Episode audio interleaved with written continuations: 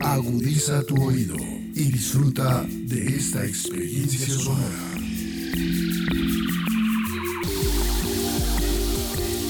Este es un podcast Radio Unal.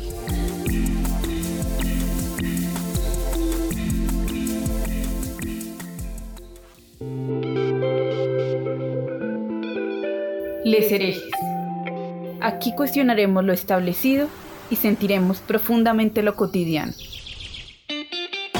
Les herejes es un podcast realizado por la Escuela de Estudios de Género de la Universidad Nacional de Colombia.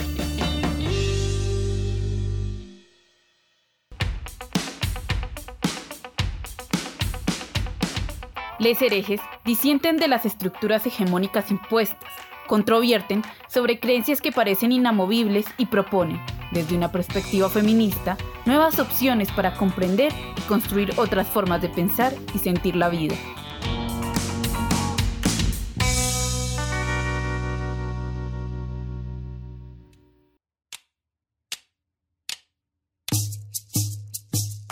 Hola, bienvenidos a una nueva temporada de Les Herejes. Estamos muy emocionadas por estar de nuevo en este espacio. Gracias por continuar escuchándonos. En la temporada anterior hicimos un recorrido por diferentes procesos de resistencia antirracista, visibilizándolos y reflexionando dentro de los espacios académicos y no académicos frente al racismo y aprendiendo juntos y haciendo conexiones que nos permitieron repensar, sentir y a partir de ello abrir un lugar para hablar de una mirada feminista en las luchas raciales en América Latina.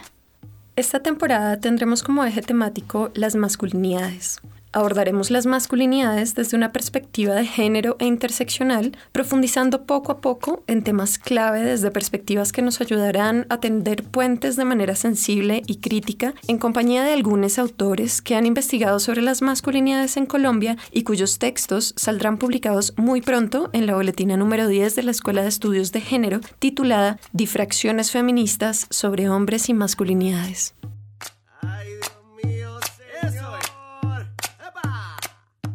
Bueno, y para comenzar, en la Escuela de Estudios de Género tuvimos una clase llamada Hombres y Masculinidades en los Estudios Feministas. Y lo traigo a conversación porque de esta clase salieron varias propuestas sonoras que nos dejaron pensando sobre el tema y nos ayudaron a conectarnos con lo que varios hombres piensan sobre lo que es esto de la masculinidad. Y nos imponen justamente un deber ser de, de lo masculino. Entonces, desde muy pequeños, y que nos eh, definen nuestras prácticas cotidianas ya de grandes, ¿no? Y que nuestras prácticas incluso eh, nos cohiben de nuestras acciones muchas veces.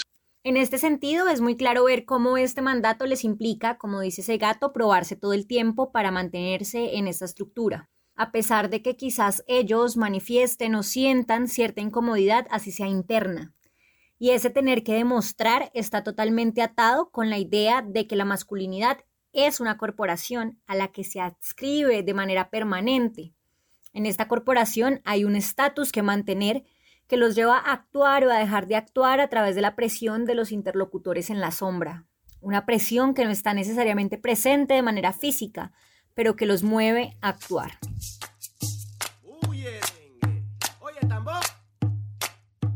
Es importante hablar de cómo los estudios feministas y los estudios de los varones y masculinidades han estado vinculados. En los años 60, varias feministas desarrollaron teorías sobre la revalorización de la feminidad y cómo las mujeres podían ser, abro comillas, moralmente superiores a los hombres o se expresaban desde otra voz, cierro comillas. Sin embargo, también surgieron otras hipótesis como que la masculinidad es la característica prejudicial para las mujeres y los varones, estas corrientes tenían como objetivo llegar a la equidad de género, ya fuera erradicando y aboliendo la masculinidad o transformándola radicalmente. Una de las grandes exponentes de esta propuesta es la abogada Catherine McKinnon. Para ella, la opresión de las mujeres por parte de los hombres constituye la primera y la más profunda de todas las opresiones. Para ella, este es el modelo base para que exista el racismo y todas las otras formas de injusticia social.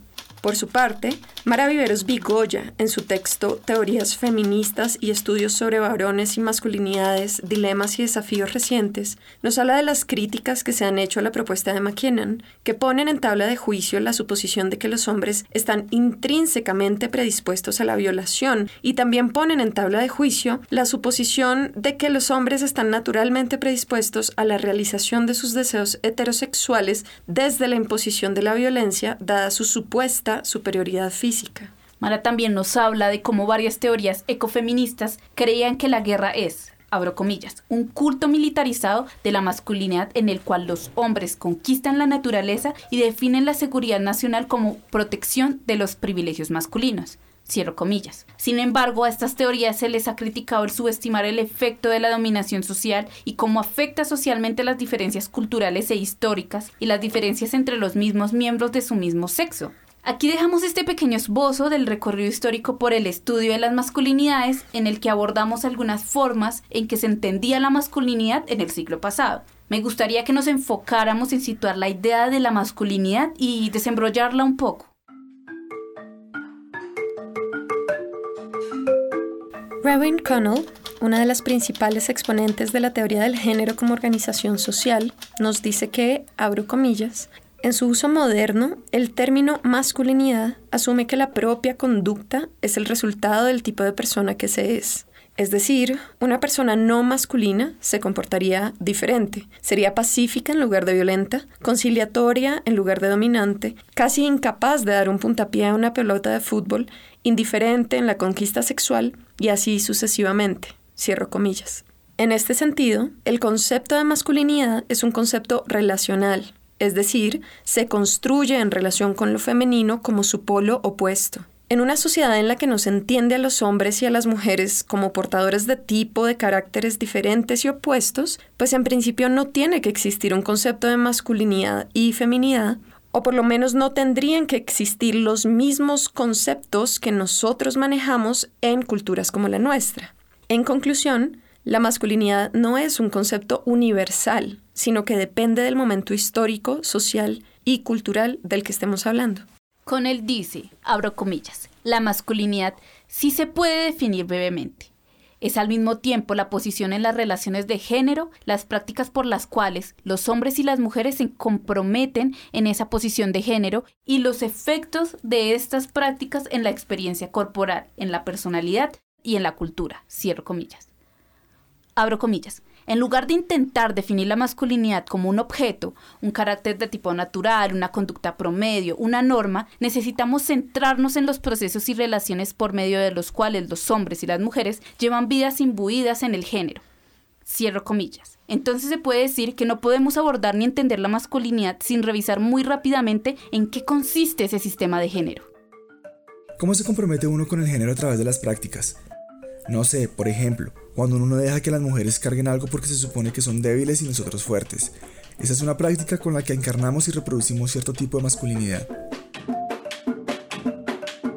Desde la perspectiva desde la que estamos hablando, el género se entiende como una forma de ordenamiento de la práctica social, es decir, que el género se produce con todo lo que hacemos día a día en nuestras vidas cotidianas en los procesos de género, todo lo que hacemos como seres sociales está organizado en torno al escenario reproductivo y todo resulta definido por las estructuras corporales y por los procesos de reproducción humana.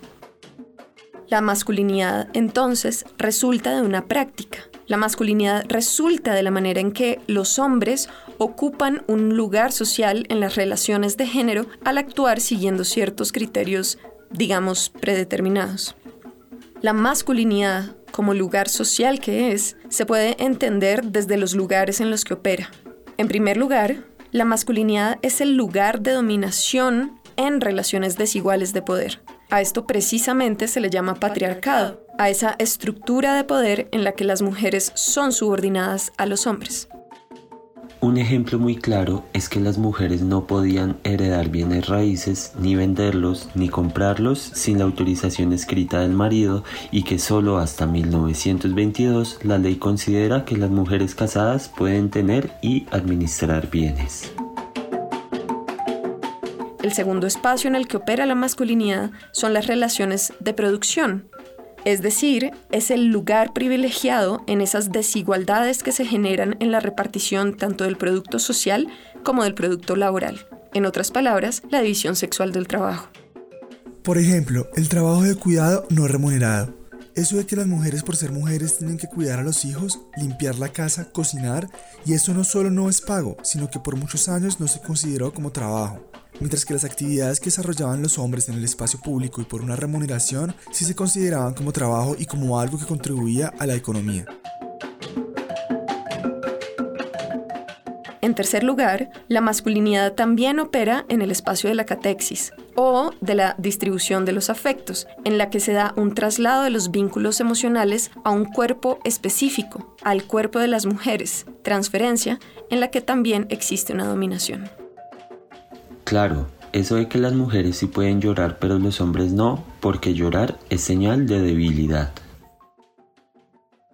La masculinidad, al ser entendida como un lugar de dominación en la estructura de género, pero que es jerárquica en su propia composición, tiene roles que fortalecen ese lugar de dominación. Dentro de esta jerarquía se puede encontrar la masculinidad hegemónica, que se podría decir que es el pico de la línea vertical de la dominación. Esta masculinidad hegemónica puede ser vista como una dinámica cultural que sostiene y garantiza la posición de dominación de los sujetos masculinos. También encontramos la masculinidad subordinada, que es aquella que presiona y discrimina a un grupo de hombres que no cumplen con lo establecido como masculino. Y por otro lado, también existe la masculinidad cómplice, que son aquellas que se vinculan al proceso de dominación pero no de manera explícita como la masculinidad hegemónica, es decir, que son las partícipes en los procesos de mantenimiento a esta dominación. Estos procesos sociales pueden ser el matrimonio, la paternidad, la vida comunitaria. Y por último está la masculinidad marginalizada, que suele estar ligada a otras estructuras sociales como la raza, la etnia y la clase, y que son utilizadas para fortalecer sus dinámicas de dominación de manera gradual y progresiva.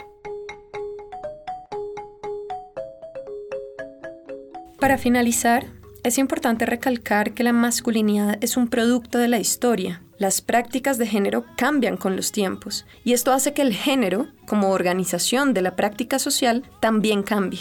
Como nos lo dice Connell, abro comillas, cualquier masculinidad, como una configuración de la práctica, se ubica simultáneamente en varias estructuras de relación, que pueden estar siguiendo diferentes trayectorias históricas. Por consiguiente, la masculinidad, así como la feminidad, también está asociada a contradicciones internas y rupturas históricas. Cierro comillas. La idea de mi abuelo de qué significaba ser un hombre es muy distinta a la mía. Sus prácticas sociales, digamos, su comportamiento, la manera en que se relacionaba con las demás personas o con su esposa es muy distinta a la manera en que yo me relaciono con la mía.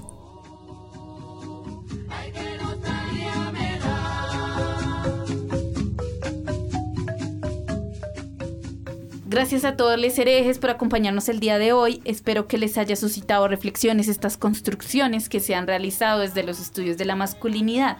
Nos veremos muy pronto en el siguiente episodio con dos invitadas que nos mostrarán otras perspectivas sobre el género y las masculinidades. Muchas gracias a Juli y la producción de este episodio estuvo a cargo de Alejandra Carvajal. Nos encontraremos muy pronto. Les invitamos a que nos sigan en nuestras redes sociales. Tenemos Instagram, Facebook y Twitter para así poderles contar un poco más de nuestros episodios y abrir las discusiones sobre estos. Y también por allí les contamos más sobre los eventos y algunas otras cosas que traemos para ustedes desde la Escuela de Estudios de Género.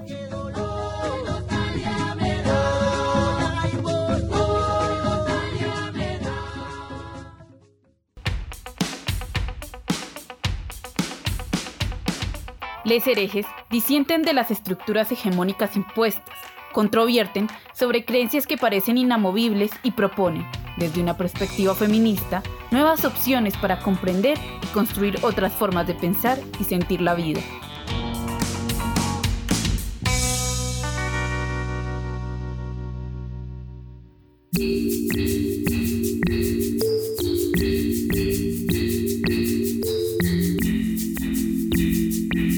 Las opiniones aquí expresadas son de entera responsabilidad de sus autores y solo comprometen a los realizadores de este podcast. No representan necesariamente el pensamiento de Radio UNAL ni la posición oficial de la universidad.